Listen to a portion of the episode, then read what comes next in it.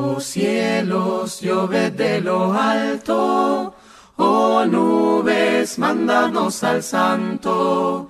Oh tierra, ábrete tierra, y brota el Salvador.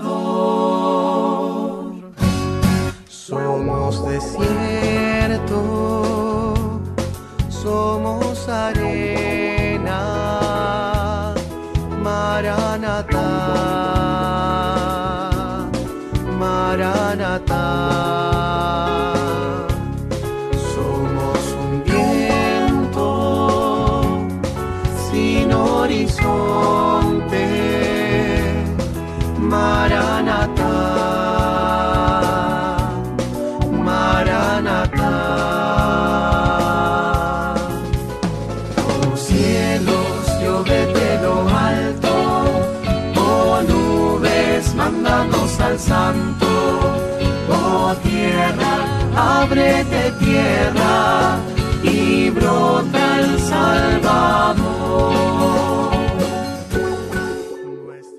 cordial saludo, les habla el Padre Fernando Cárdenas desde aquí, desde la parroquia Nuestra Señora de la Salud en Chocontá.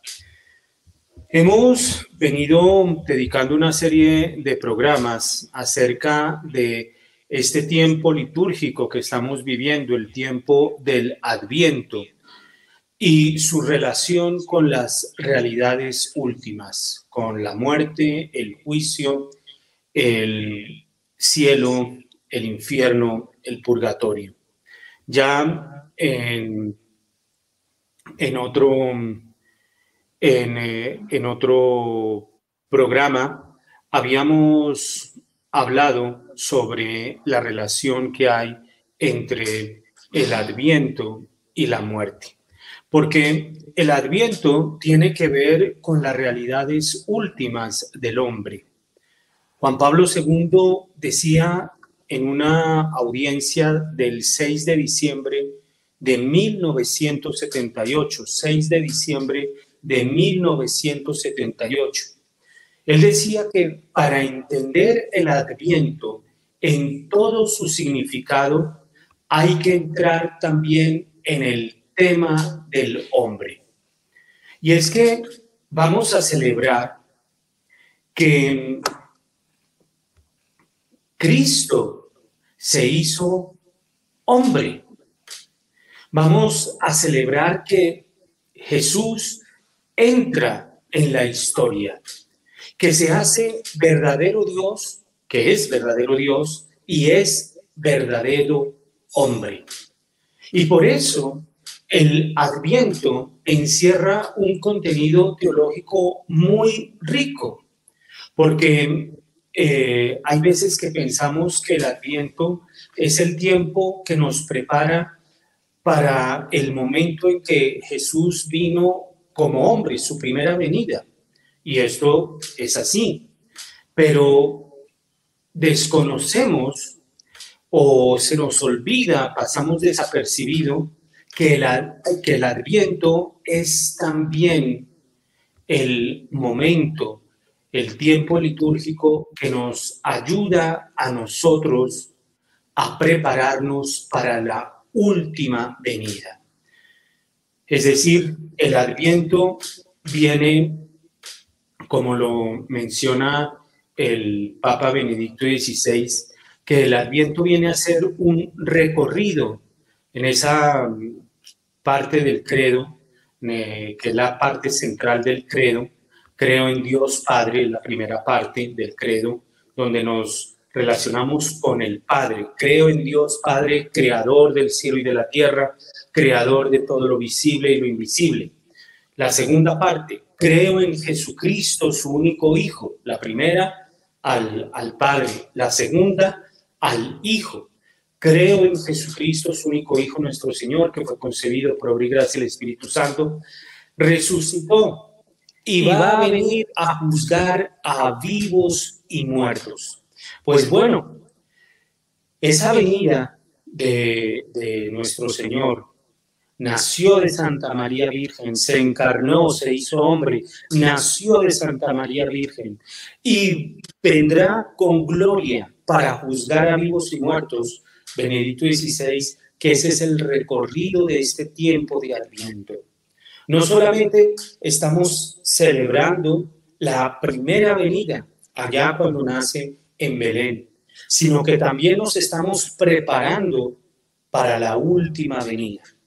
Y aquí simplemente hago un, paréntesis porque hay padres de la iglesia, santos, por ejemplo, San Bernardo de Claraval, él menciona que eh, hay entre la primera venida, allá en Belén, y la última venida, está lo que él llama la venida intermedia. Es esa venida de Jesús a lo largo de nuestra vida aquí. Es la venida intermedia. Y por eso una disposición cristiana es la de estar esperando al Señor. El tiempo del adviento debe ser una actitud cristiana permanente, vigilante, porque el Dios del Adviento es el Dios de la historia. Es este Dios que ha venido a compartir la historia de la humanidad, pero también es ese Dios que ha venido a compartir tu historia y la mía. Él quiere compartir nuestra historia, Él quiere caminar nuestra, con, con nosotros en nuestra historia. Y cuando uno encuentra que en la historia está Dios, le cambia absolutamente todo. Porque es que uno encuentra que todos los momentos que uno ha venido viviendo son momentos de salvación, son momentos de redención, son momentos marcados por la presencia de Dios en nuestras vidas. Y es que Dios quiere venir a caminar con nosotros. Dios quiere venir a compartir con nosotros. Todo.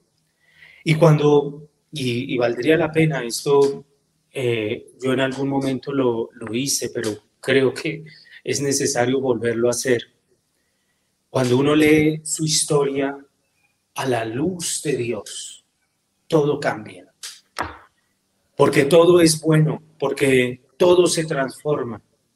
Aún los momentos tristes, todo es bueno. Aun los momentos difíciles, duros, todo es bueno. Eh, sería una buena oportunidad en este tiempo de Adviento ponerse uno en la presencia de Dios, invocar el Espíritu Santo y leer su vida, leer su historia desde, desde, desde Dios. Porque un, un padre de la iglesia, San Basilio Magno, él se pregunta, ¿quién es el cristiano? Y creo que en estos tiempos tan, tan llenos de confusión en muchos aspectos, ¿quién es el cristiano? Porque algunos dicen, cristiano es el que hace tal cosa, el que dice tal otra, el que se comporta de esta manera.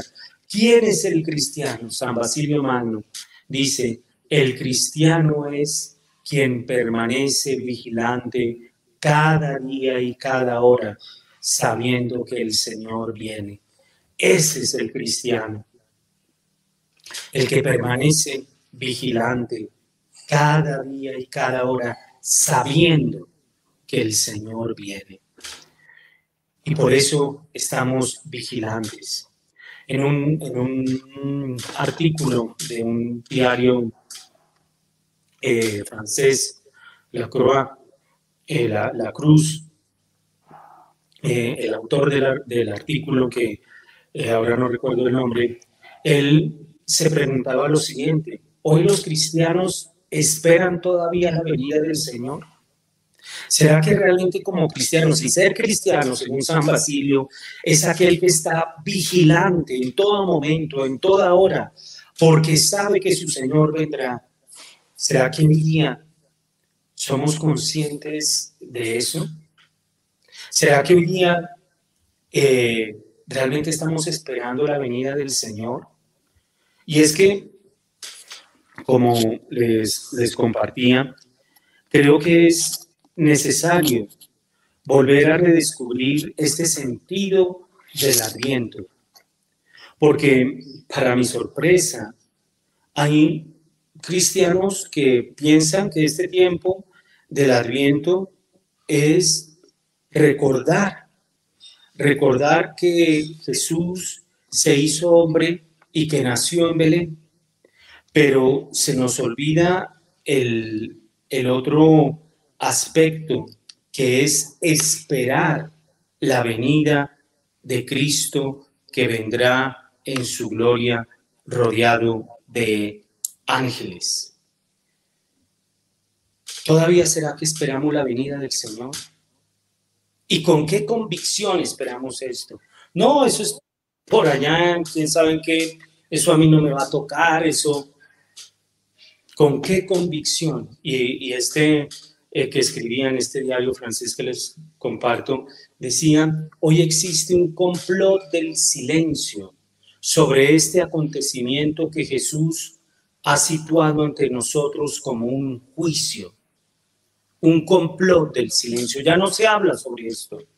Y si se habla sobre el juicio final, es para eh, absolvernos, es para nosotros mismos absolvernos, para, eh, eh, ya iremos a hablar, si Dios lo permite, para, para quitarle toda, todo como el, el sustento, la densidad, la profundidad que tiene el, el juicio para muchos cristianos, el Adviento se ha convertido en una simple preparación para la Navidad, para el nacimiento de nuestro Señor Jesucristo.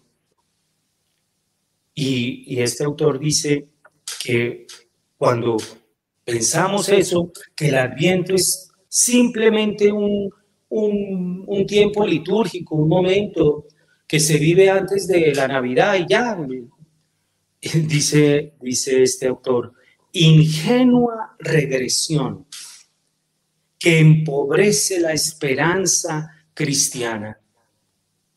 El cristiano es consciente de que si no hay una venida del Señor en la gloria, es el más digno de lástima de todos los miserables de la tierra. Un poco haciendo parangón a lo que San Pablo dice en la primera carta a los Corintios, si Cristo no resucitó, somos los hombres más miserables de toda la tierra. Si Jesús no va a volver, si no esperamos la venida gloriosa de nuestro Señor, los cristianos somos los hombres más dignos de lástima sobre toda la tierra. Y, si no hay un futuro caracterizado por esa presencia gloriosa del Señor, entonces el, seguimiento del Señor es algo insostenible. ¿Para qué seguir a alguien que ya no viene? ¿Para qué seguir a alguien con el cual no me voy a encontrar? Por eso, por eso dice, es una ingenua regresión. Y Pensar que Cristo no viene es caer en una falta de dirección y de orientación en la vida. ¿Qué sentido puede tener la vida? ¿Qué esperanza puede tener la vida si Cristo ya no viene? Si comamos y bebamos que mañana moriremos. Porque es necesario recordar que el adviento tiene una doble índole. Hay un, padre de la iglesia que, dice, en Cristo todo es doble. Verdadero Dios, verdadero hombre. Todo es doble. Vino una primera vez eh, humilde, en lo escondido. Vendrá una segunda vez glorioso, públicamente. Todo es doble. El adviento tiene una doble índole. Por un lado es el tiempo de preparación para las solemnidades de Navidad.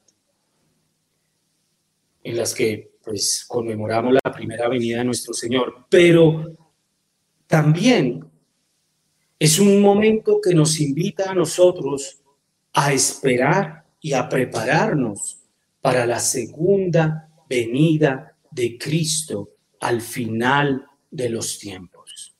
Y por eso el adviento es un tiempo de esperanza, alegre. Es un tiempo donde me recojo porque estoy esperando a alguien. Y eso me da gozo porque me da esperanza. Saber que viene Cristo en su gloria. Esto ya lo presenta el, Nuevo Testamento. El el Nuevo Testamento ya, ya habla de, del juicio principalmente del, eh, con una perspectiva de un encuentro final con Cristo en su segunda venida. Pero también el, la Sagrada Escritura, ya el Antiguo Testamento, el libro de los Macabeos, por ejemplo, también la Sagrada Escritura presenta que hay una retribución inmediata después de la muerte de cada uno como consecuencia de sus obras y de su fe. Esto lo enseña el Catecismo de la Iglesia Católica en el numeral 1021. Cada uno, y esto es lo, único seguro que vamos a, a tener.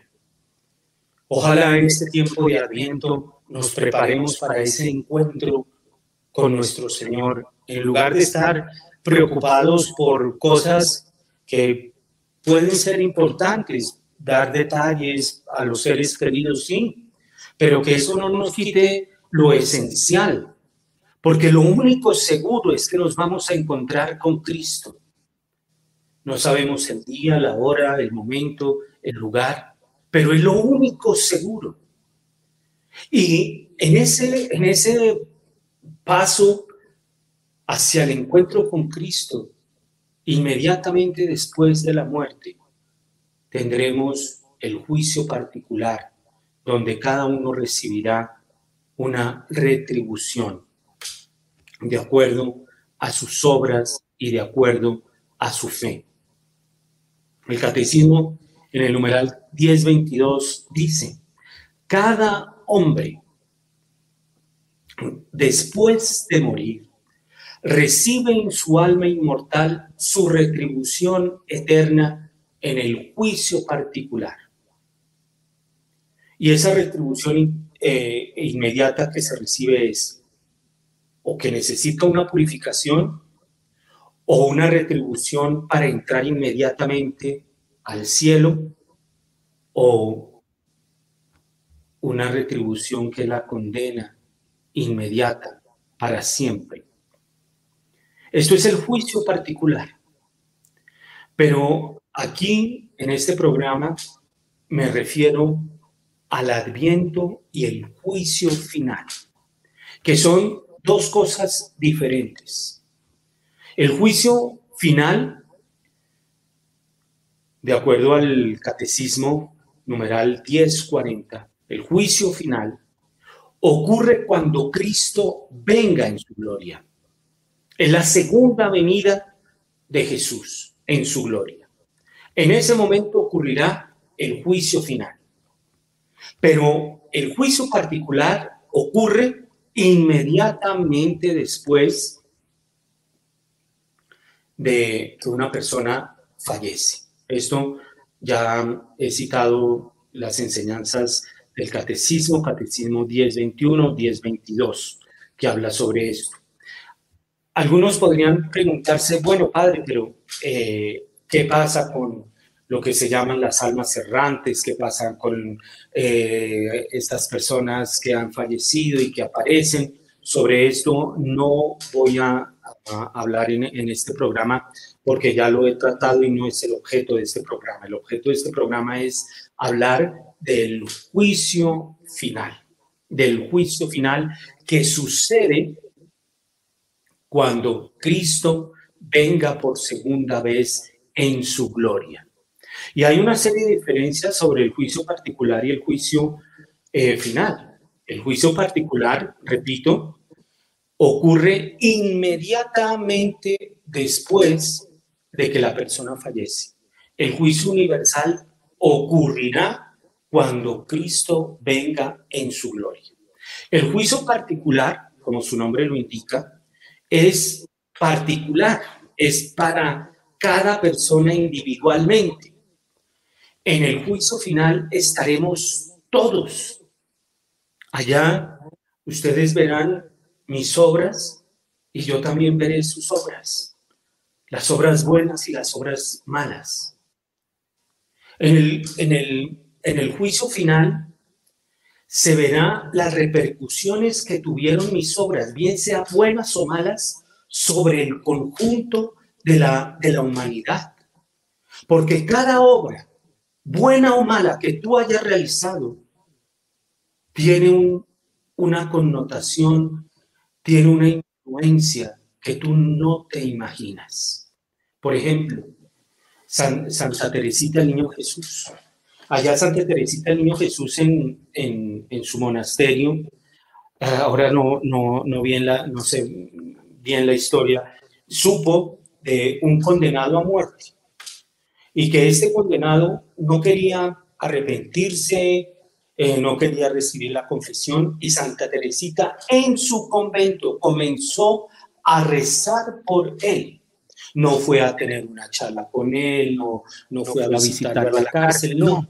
Fue a orar en su convento, desde su convento allá en Lisieux, fue allá a orar por este condenado a muerte. Y Santa Teresita en, su autobiografía, Diario de un alma, Historia de un alma, escribe que una señal que Dios le dio a ella de que este hombre había aceptado la gracia de Dios es que antes de morir besa una cruz y ella recibe esa noticia por el periódico. Todos los actos, esa oración que tú hagas ahí en lo escondido, ese bien que tú haces en lo escondido, tiene una repercusión que tú no te alcanzas ni a imaginar sobre toda la humanidad. Pero también los pecados que cometemos tienen una repercusión sobre toda la humanidad. Es eh, en, el, juicio eh, final, que es universal, entonces es público. El juicio particular no. El juicio particular es solamente para esa alma. Está referido a esa conciencia individual. Y en el juicio final, entonces, vamos a ver cómo la sabiduría de Dios dispuso todo para la salvación de los hombres. Vamos a ver la providencia de Dios, todo lo que Dios hizo para la salvación de un alma. Vamos a ver la justicia divina. Y Cristo se mostrará como claramente lo que es, Hijo de Dios, Rey de Reyes y Señor de Señores, porque vendrá con toda su gloria, rodeado de con todos los ángeles, dice el Evangelio. San Agustín, sobre, sobre este tema del, del, juicio eh, universal, él, él dice lo, lo siguiente, San Agustín, todo el mal que hacen los malos se registra y ellos no lo saben. Dios mío, que uno es pecador, necesitado de la gracia, de la misericordia de Dios. Pero como dice el Papa Francisco, pecador somos todos, pero corruptos no. Corruptos no. Todo el mal que hacen los malos se registra y ellos no lo saben. De hecho, se habla que el ángel de la guarda va escribiendo en un libro las acciones que uno va haciendo, no para acusar, no para ser ahí un policía, no, sino para presentar, sopesar esas obras que se hacen delante de la justicia de Dios. Y continúa San Agustín, dice, el día en que Dios no se callará, llegará ese día en que Dios no se calle. Salmo 50, el día en que Dios no se callará. Se volverá hacia los malos y les dirá, yo había colocado sobre la tierra a mis pobrecitos para vosotros. Yo, su cabeza, gobernaba en el cielo a la derecha de mi Padre, pero en la tierra mis miembros tenían hambre. Si hubierais dado a mis miembros algo, eso habría subido hasta la cabeza. Cuando coloqué a mis pequeñuelos en la tierra, los constituí comisionados vuestros para llevar vuestras buenas obras a mi tesoro. Como no habéis depositado nada en sus manos, no poseéis nada en mí. Uy, fuerte.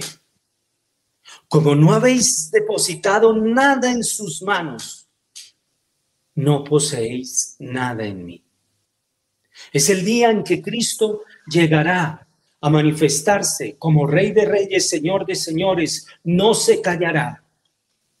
Y ahí veremos todas nuestras obras. El catecismo romano, que es el, catecismo que sale después del concilio de Trento, él, él dice que una de las razones por las cuales va a haber este juicio final, porque es importante saber que no es que nos vayan a juzgar dos veces sobre la, misma, cosa.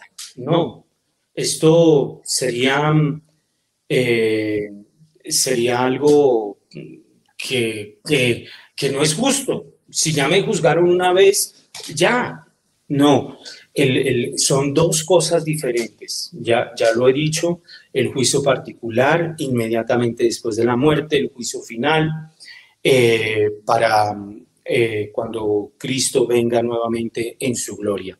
Pero el catecismo romano nos, nos, nos da una, una luz sobre esto, porque son dos objetos diferentes a los que se dirige el juicio particular y el juicio final. El catecismo romano dice que el juicio universal se basa en las circunstancias que aumentan las recompensas o castigos de los muertos. Continúa el catecismo romano. Los que salen de esta vida a veces dejan hijos que imitan la conducta de sus padres, descendientes, seguidores, y otros que se adhieren y defienden el ejemplo, el lenguaje, la conducta de aquellos de quienes dependen y cuyo ejemplo siguen.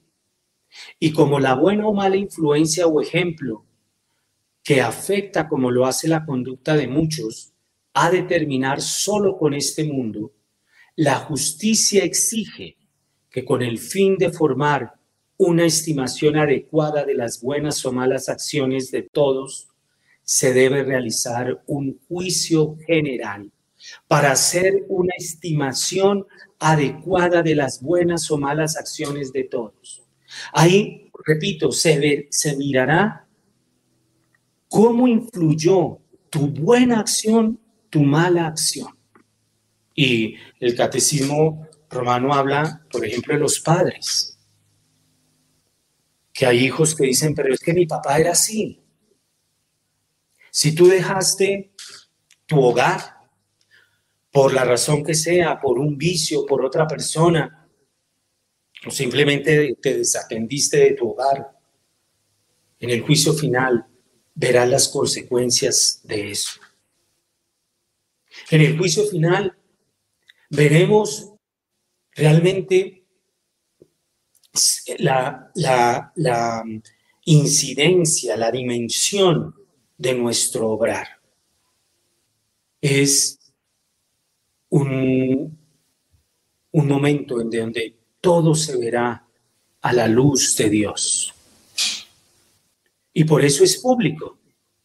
Es público. El Evangelio de San Mateo, en el capítulo 25, versículos 31, 32, habla de esto. Cristo vendrá en su gloria acompañado de todos sus ángeles.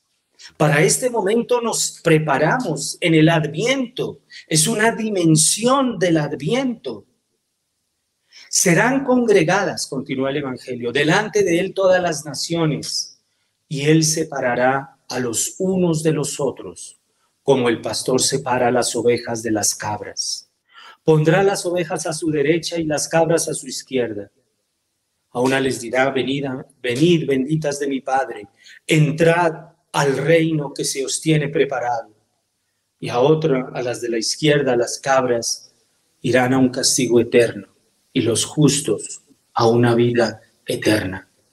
Frente, a, Cristo, que es la verdad, que es la luz, se pondrá al desnudo todas nuestras acciones. Todo, lo bueno y lo malo. Pero, repito, ya veremos las incidencias, veremos, hay veces que uno dice, pero ¿cómo Dios permite esto? ¿Por qué Dios no actúa? ¿Por qué Dios eh, o actúa de esta manera? En el juicio final se revelará toda la sabiduría, la providencia, la justicia de Dios, cómo ha venido actuando. Es este texto clásico del Evangelio de San Mateo capítulo 25, donde Cristo viene rodeado de los ángeles y manifestará toda su gloria, porque es el texto que viene a poner de manera especial el hecho de que Cristo ejerce poder, no solamente como hijo de Dios, sino también como hombre. Y, en esto Juan Pablo II tiene una visión, eh, porque la dignidad del hombre es muy grande. Juan Pablo II, el 30 de septiembre de 1997, 30 de septiembre de 1997, dice que Cristo ejerce ese poder, el de juzgar, y pronuncia las sentencias en nombre de la, de la solidaridad con todo hombre. Cristo ejerce ese poder porque es Dios, pero también en nombre de la solidaridad con todo hombre, lo que leíamos hace un momento de San Agustín. Como no han depositado nada en las manos de estos pobres que he dejado en la tierra, no poseen nada de mí. Porque estuve desnudo y no me vestiste, estuve sediento y no me diste de, beber, porque estuve preso, enfermo y no fuiste a visitarme. Pronuncia esas sentencias en solidaridad de todo hombre. Y cuántas veces lo hiciste con estos, uno de mis pequeños, lo hiciste conmigo. Y cuántas veces lo dejaste de hacer con estos pequeños, lo dejaste de hacer conmigo.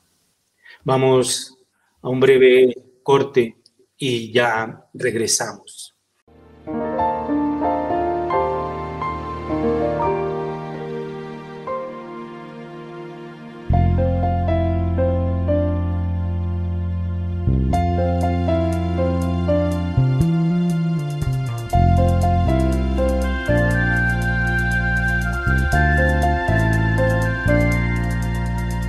El rey vendrá al amanecer y luz triunfante brillará, su gloria cubrirá el país y el gozo abundará. Ven, oh, ven, oh Rey Jesús, ven Emanuel, la iglesia te espera pronto, ven, oh ven Emanuel.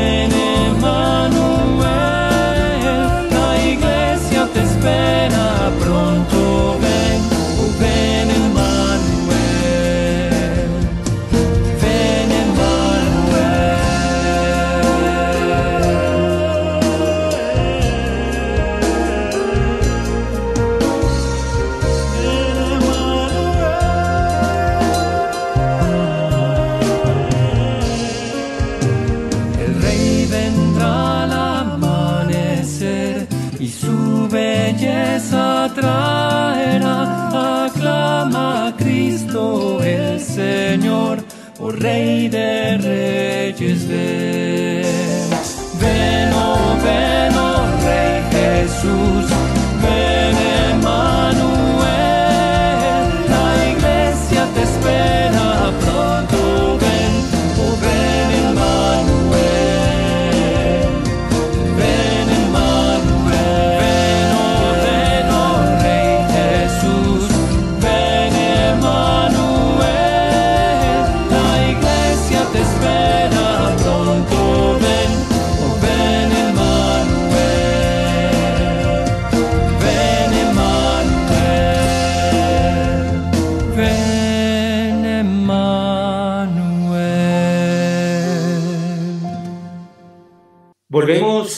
aquí a hablar sobre este tema del adviento y el juicio final. Porque el adviento tiene una relación con las últimas realidades del hombre. Muerte, juicio final, eh, purgatorio, infierno, cielo. Y, en el juicio, en el juicio final, eh, cada uno será juzgado por el, amor. Eh, la materia fundamental del juicio son las obras de caridad. Pero también nos, hay que tener en cuenta que una materia que hace, que hace, eh, que tiene peso en el juicio final es la fe. Lucas capítulo 9, quien se avergonzare de mí de mis palabras, de él se avergonzará el Hijo del Hombre cuando venga en su gloria y en la del Padre. Lucas capítulo 12.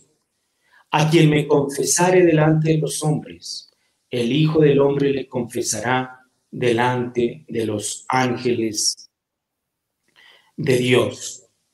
Entonces, el contenido, la materia sobre la cual seremos juzgados será sobre las obras de caridad, pero también sobre la fe.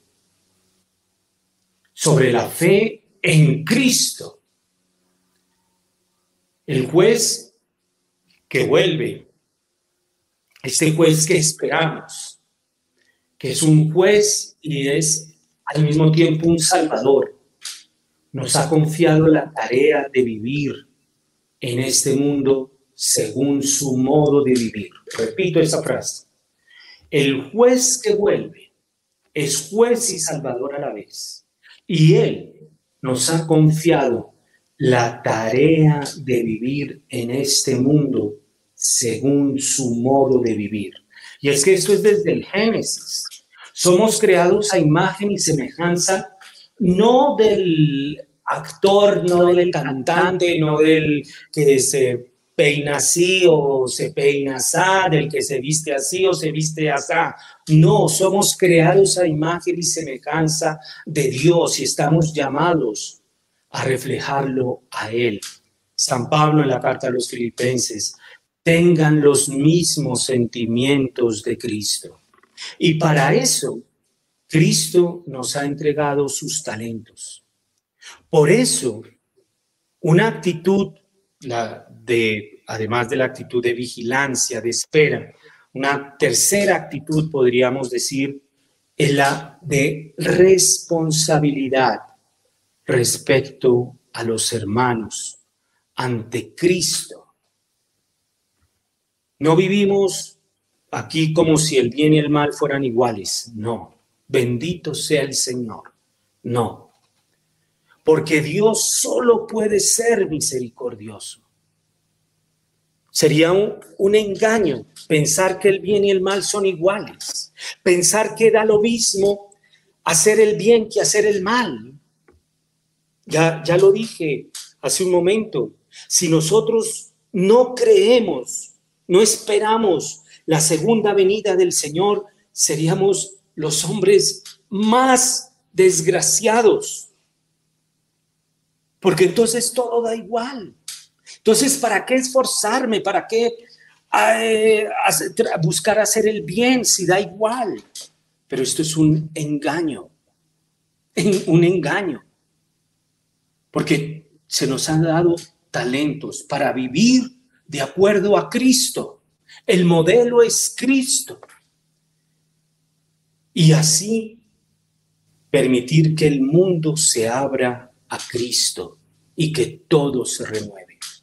Ya vi ese ejemplo de Santa Teresita del Niño Jesús allá escondida en su, en su monasterio orando y cómo salvó a un hombre condenado. No da igual. Y esto vale la pena que lo, que lo reflexionemos. No da igual que tú te cases por la iglesia y tengas la bendición de Dios a que simplemente te vayas ahí a unir con uno o con la otra. No da igual. No es lo mismo tener un niño bautizado a no tenerlo. No es lo mismo ir a misa que no ir a misa. No es lo mismo es esa certeza de que este juez bueno, que nos ha revelado su rostro en Cristo, vuelve. Y por eso podemos estar seguros de su bondad, de que el bien triunfa y de que el juicio será sobre el bien. Y podemos estar seguros y confiantes de continuar con valor si estamos imitándolo a Él, siguiéndolo a Él, vamos por este camino con valor, con esperanza. El mensaje del juicio final, por eso, llama a la conversión. Mientras tenemos este tiempo favorable, este tiempo favorable para la salvación, y el llamado al juicio final entonces inspira el santo temor de Dios, que cuánto se ha perdido. Porque anuncia una esperanza bienaventurada, que vendrá ese juez para ser glorificado en sus santos y admirado en todos los que hayan creído en él. Por eso no tenemos miedo. Por eso es una gozosa esperanza. Ven, Señor Jesús. Maránata, ven, Señor Jesús. Eso nos da valor para continuar en medio de dificultades. Hoy día pareciera que da lo mismo. Hoy día pareciera que el que obra mal le va bien, te equivocas. Y si tú piensas así, míralo a la luz de ese juicio final. A ver si el que hace mal va a triunfar. Y por eso tenemos una responsabilidad. No es como, como allá el fariseo te doy, gracias, Señor, porque yo sí rezo, porque yo sí, porque yo sí creo, porque yo sí me preparo para tu venida y no como estos que no, que no saben que es el mal, no. Tenemos una responsabilidad para que el mundo se abra a Cristo y a su mensaje. Esto lo dice Benedicto XVI el 12 de noviembre del 2008. Una responsabilidad en este tiempo donde eh, aquí, por ejemplo, en Colombia celebramos la novena de Navidad, en otros países, por ejemplo, en, en México, se celebran las posadas. Recemos por la humanidad. Recemos por la, por la humanidad. Porque la espera de, esta, de este regreso de Jesús no dispensa del trabajo en este mundo. No, tenemos mucho que hacer, mucho que hacer. Al contrario, esa espera crea una responsabilidad ante ese Señor que vendrá como un juez. Y por eso crece nuestra responsabilidad de trabajar en el mundo y para este mundo. La espera de su venida implica responsabilidad con respecto a este mundo. No es, pues como esto se va a acabar, pues yo no hago nada. No. Es que como va a venir, no es que se va a acabar, no, es que va a venir. Es que me toca hacer mucho y me toca hacer lo que me toca hacer. Es la perspectiva de este juicio lo que ha influido en los cristianos a lo largo de tantos siglos. Benedicto XVI en su encíclica sobre la esperanza, él dice que el juicio final es una escuela de esperanza, porque el juicio final, y son palabras de Benedicto XVI, es un criterio para ordenar la vida presente. Ordena la vida presente te vas a presentar ante ese juez. Lo, lo estás pidiendo. Venga a nosotros tu reino. Lo pides cada vez que rezas el, el, Padre Nuestro. Lo pides, lo esperas en cada adviento que se celebra cada año. Te vas a encontrar con ese juez. Y ante ese juez vas a ver las dimensiones de tus obras las consecuencias de tus obras. Por eso, ordenemos nuestra vida presente. Purifiquemos nuestras motivaciones. Pongamos orden ante Dios. Porque estas son palabras de Benedicto XVI. La fe en Cristo nunca ha mirado solo hacia atrás. No, no es solamente hacia Belén, que nació. La fe en Cristo nunca ha mirado solo hacia atrás. Mira hacia allá, pero no solamente hacia allá. Ni solo hacia arriba, ni hacia atrás, ni solamente hacia arriba. Y aquí, no, eso no tiene ninguna importancia, no tiene ninguna relevancia sino que la fe en Cristo mira siempre adelante, hacia la hora de la justicia que el Señor ha anunciado repetidamente. Mira hacia atrás, mira hacia arriba y mira hacia adelante. Y por eso la actitud cristiana es una actitud de permanente adviento. Y Benedicto XVI dice, hoy día, en la época moderna, la idea del juicio final, eso se, se orienta es sobre todo a ese momento del juicio particular, de que yo me salve, de que yo me salve. Pero la reflexión de la historia universal a la que alude el juicio final está dominada en gran parte por la idea del progreso. Se, se, cambia el sentido del juicio universal, ni se tiene en cuenta. Por un lado, lo que busco, si es el caso, es que yo me salve. Y la historia universal, pues uno no es consciente, pues yo no mato, yo no robo, pues qué mal hago. Entonces ya ni juicio hay. O si, es, o si hay juicio, eres tú el juez de ti mismo y terminas absolviéndote. No, Padre, pues yo, ¿para qué me confieso si yo no mato ni yo robo? ¿Para qué voy a misa si me encuentro con Dios en todo lado? ¿Para qué me confieso? ¿Para qué me, para qué me voy a que me den la bendición en el matrimonio si, si yo amo a mi mujer y, es, y mi mujer me ama a mí?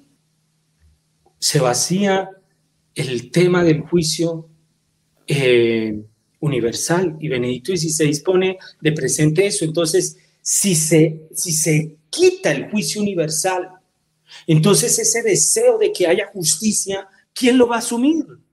Los hombres. Y a nombre de esa justicia se han cometido unas crueldades. Por ejemplo, en la Revolución Francesa, Robespierre el, eh, ahora se, me acaba de ir el nombre, el, el incorruptible. Robespierre, el incorruptible. Entonces Robespierre es el que nos puede dar a nosotros esa justicia. Terminó guillotinado. Pero antes mandó guillotinar yo no sé cuántas personas. En una de las comunas de París, un barrio de París, permitió que muriera todo un, barrio de hambre, el incorruptible. Pero si no hay un juez, si no hay esta, este juicio final en Dios, entonces nosotros los hombres lo tenemos que hacer. Y cuánta crueldad se ha hecho en esto, cuántos errores se han cometido. y esto ha derivado en unas crueldades y en unas violaciones de la justicia. Y si no hay juicio final, entonces nadie ni nada responde del sufrimiento de los siglos. Yo hay veces me pongo a pensar ese sufrimiento que se alza desde diferentes pueblos hermanos. Ese sufrimiento que se alza desde aquí, esas familias, esas personas que están atravesando el Darién. Si no hay juicio final, nadie responde por ese sufrimiento. Por eso el, juicio final es un motivo de esperanza porque Dios revela su rostro precisamente en la figura del que sufre, ya lo dijimos, Él dicta sentencia porque se ha asimilado al pobre, al necesitado, porque Dios comparte la condición del hombre abandonado y la toma consigo. No solamente la comparte, sino que la asume, la hace de Él y por eso ese inocente que sufre se convierte en una esperanza que al mismo tiempo es una certeza. Dios existe porque está en el pobre y Dios sabe crear la justicia de un modo que nosotros no somos capaces de concebir, pero que podemos intuir por la fe. Existe la justicia Existe la revocación del sufrimiento del pasado y existe la reparación que restablece el derecho. Y por eso la fe en el, en el juicio final es un motivo de profunda esperanza. Es, es esta lo que nosotros esperamos, es esta una de las dimensiones del adviento que nos invita, por eso decía, tiene un, contenido teológico muy profundo, porque nos invita a ordenar nuestra vida, porque nos invita a corregir nuestra conciencia. No somos nosotros nuestros jueces, es Dios, es Jesús, el Hijo de Dios ante el cual nos presentaremos con toda luz y con toda verdad nuestras obras totalmente desnudas, ante esa luz y ante esa verdad. Que en este tiempo de Adviento sea un tiempo para prepararnos para este Cristo que viene, para este Cristo que viene a redimir nuestra historia a este Cristo que viene a solidarizarse con todo hombre. Piensa tal vez, bueno, puedes comprarle un regalo a tus familiares, pero no se te olviden los pobres. Ve y visita un enfermo, ve y visita a alguien reconcíliate. Porque es que ante, ante esto, todo lo que pase aquí, ante esta dimensión del juicio final, todo lo que pase aquí son niñerías. Aprovechemos este tiempo de adviento para acercarnos a Dios, porque Él se acerca como un juez, como un salvador. Y démosle gracias a Dios por este tiempo que nos da para convertirnos cada día más a Él con su gracia. Que Dios los bendiga.